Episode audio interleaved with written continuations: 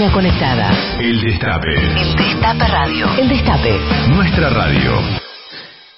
Cristina Fernández de Kirchner le dijo a Roberto Navarro que a ella la querían presa o muerta. Esa es la sensación íntima que tiene Cristina Kirchner por estas horas. Y la verdad es que cuando uno observa cuáles son los últimos movimientos, tanto de la em, de Comodoro Pro como de ciertos grupos mediáticos, ¿no? Que han trabajado fuertemente para el lawfare en Argentina, vemos que trabajan por lo menos para instalar una idea. Y es que este, esto fue un grupo, una obra de, un grupo de, gente marginales, lumpenes o loquitos. Digo, esto es lo que han tratado de instalar desde que este, arrancó el tema. Y, tratan de instalar esto porque primero que le quita gravedad. Esa es una, de las cosas, eh, banalizar lo ocurrido. Banalizar lo ocurrido es uno de los ejes que, trabajan aquellos que pretenden que Cristina termine presa o muerta. ¿Mm? Banalizar lo ocurrido, ¿por qué? Porque banalizando lo ocurrido se baja la guardia y se impone una zona liberada para que puedan actuar aquellos que tienen que cumplir con uno u otro cometido. Con uno u otro cometido. Yo le voy a hacer escuchar ahora un audio, porque me parece que resume muy bien esto, de alguien que está en el canal de Macri, ¿no? Me, refiero a Alfredo Leuco. Alfredo Leuco, este, ayer dijo lo siguiente.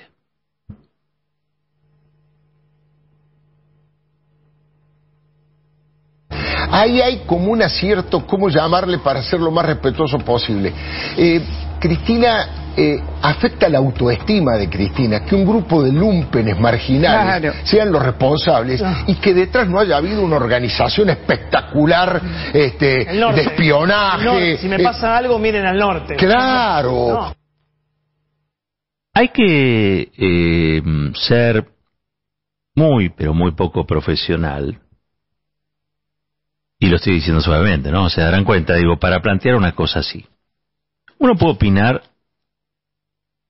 de absolutamente todo. Lo que hay que evitar siempre es eh, ser cruel. Estamos hablando de la vicepresidenta del país, a quien le gatillaron dos veces en la cabeza y la verdad es que la investigación se está haciendo de un modo que deja mucho que desear. Y trabajar sobre esta idea de que Cristina pretendía que hubiese otros que la quisieran matar, cosa de cosa que iba a, en teoría, a disfrutar, ¿no? En la versión leuco de la historia, eh, a mí me parece un despropósito, ¿no? Pero aparte me parece una canallada. Realmente. Pero creo que todo el sistema se está comportando de un modo muy canalla con lo que le ha ocurrido a Cristina Fernández de Kirchner. Y con lo que eventualmente le puede ocurrir a Cristina Fernández de Kirchner.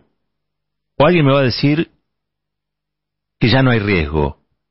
Cuando yo hablo de la zona liberada, es porque si yo no juzgo rápidamente a los responsables, no encuentro rápidamente a los autores ya no materiales, sino los intelectuales, si no sigo la ruta del dinero para ver quiénes financiaron, entonces está latente la posibilidad de que esto pueda ocurrir en cualquier momento, que el intento de magnicidio que falló pueda volver a hacerlo y que esta vez no falle. Y Leuco hace una enorme contribución a que el sistema baje la guardia. ¿Por qué?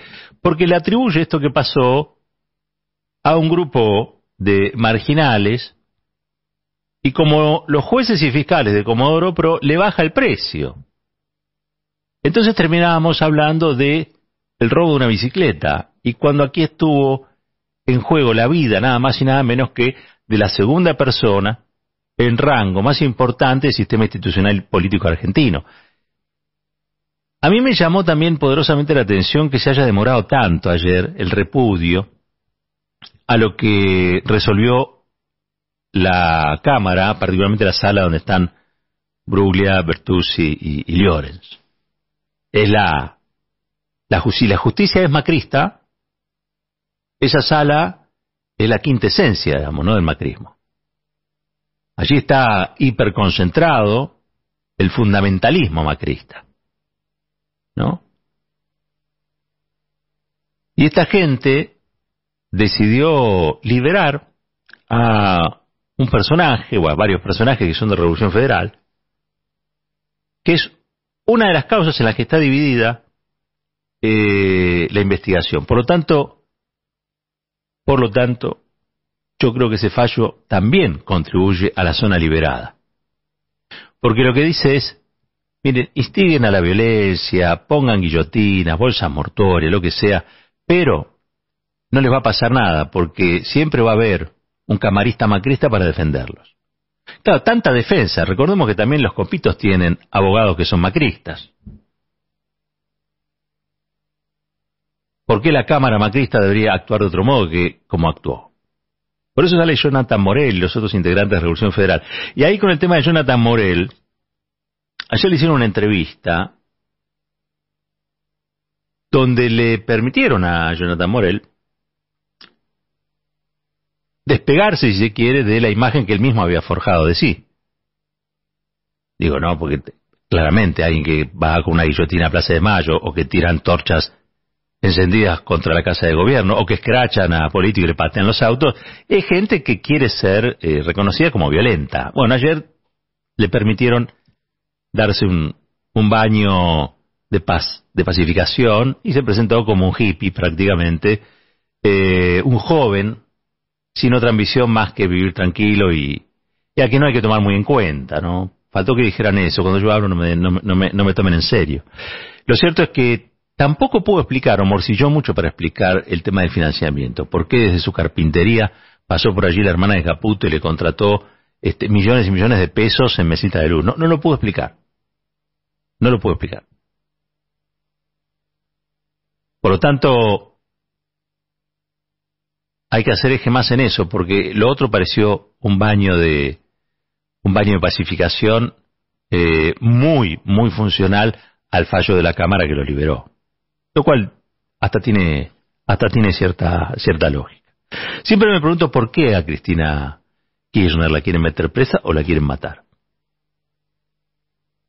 No hay día en el que no me lo pregunte después de ese episodio que para mí es un episodio de gravedad institucional como hace tiempo no ocurría. Y creo que no solamente, no solamente los macristas quieren transformarlo en un robo de bicicleta. Me da la impresión de que incluso sectores afines a la, a la, a la vicepresidenta tampoco están dándole a esto la importancia que esto tiene.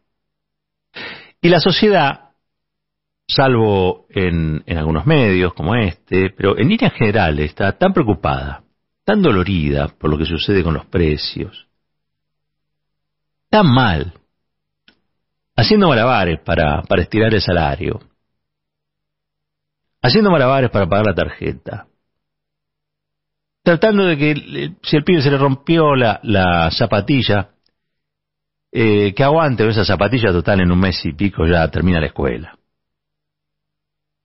Hay un retroceso social muy evidente, muy claro, ¿no? Porque recordemos que la inflación no es un problema de precios solamente. La inflación es un problema vital para millones de personas. Millones de personas que empiezan a pasarla mal y cada vez peor. Porque la inflación es una fábrica de generar pobreza.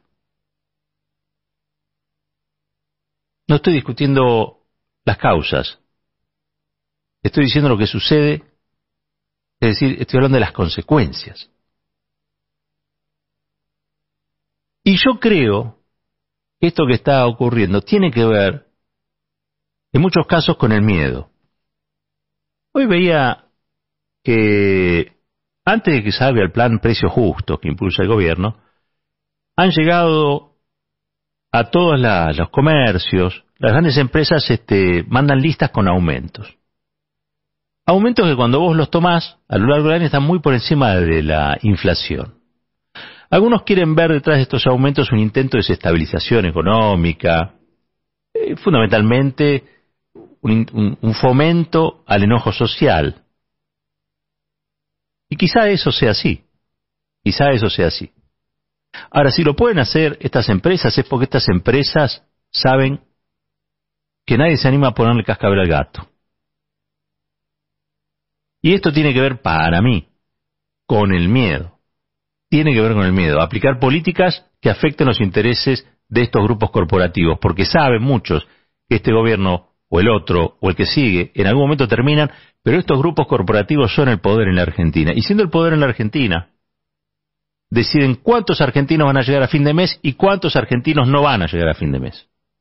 Cuántos y cuántas argentinas van a estar dentro del mapa de la pobreza y cuántos van a poder salir o no salir nunca. Es enorme el poder que tienen. Desde las listas de precios con sus productos hasta la góndola, pasando por el malestar anímico que producen y también por el impacto emocional que genera esa intranquilidad. Y lo hacen ¿por qué? Porque lo pueden hacer, porque nadie se los impide. Y alguien dirá, ¿cómo empezó hablando de Cristina Kirchner y terminó hablando de los precios? Bueno, es muy sencillo.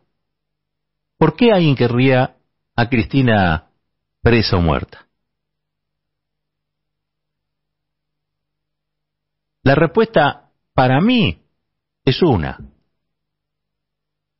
Y es que cuando Cristina estaba sentada en el sillón de presidenta, había un interés, que era el que había que defender todos los días, a cada hora y en cada minuto, sin importar que después los diarios te trataran mal o dijeran cosas de vos. Y era el bien común. Nadie que haya trabajado con Cristina puede decir que alguna vez Cristina dio alguna orden que perjudicara la calidad de vida de la gente más humilde, de los que trabajan, para nada, al contrario. Eso era todos los días así. ¿Y por qué quiero rescatar eso? Porque Cristina es un escollo, fue un escollo para estos grupos corporativos y sigue siendo un escollo para estos grupos corporativos. Grupos corporativos que si pudieran la eliminarían de la faz de la tierra porque Cristina representa una política empoderada, y una política empoderada es un pueblo empoderado. Y a un pueblo empoderado no le haces o no lo sometes a esta humillación de precios exorbitantes y de salarios que están por el suelo. Hay que aprender a ver, me parece a mí, en la pintura de la realidad, que las cosas suceden por algo. Las cosas no suceden porque llueve, las cosas suceden por algo. Si hay una justicia que milita la impunidad y que trabaja para liberar la zona, para que a Cristina la metan presa, o peor aún, le quiten la vida. Si hay comunicadores que todo el día se paran frente al micrófono, avalando las bajezas, ¿sí? Que uno escucha y por las cuales uno se indigna y se amarga también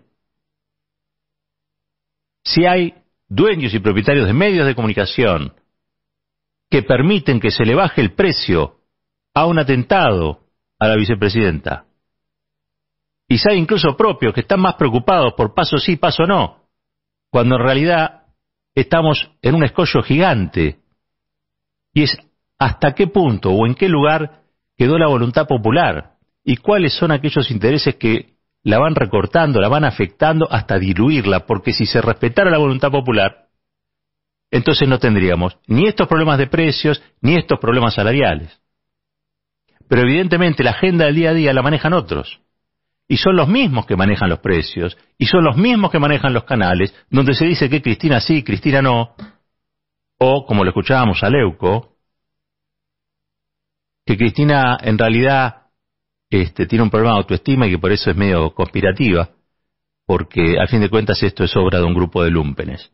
Salvo que el grupo de lumpenes pueda financiar cosas como esta, salvo que se le pueda llamar lumpenes a la familia Caputo que financia grupos en los cuales se amenaza a políticos y políticas y se les promete la muerte, salvo que uno pudiera llamar lumpenes a medios de comunicación donde se le baja el precio nada más y nada menos que un atentado a la vicepresidenta del país, elegida por el voto popular, no se me ocurre a quién se le puede llamar lumpenes en esta historia que va pasando de claro a oscuro y de oscuro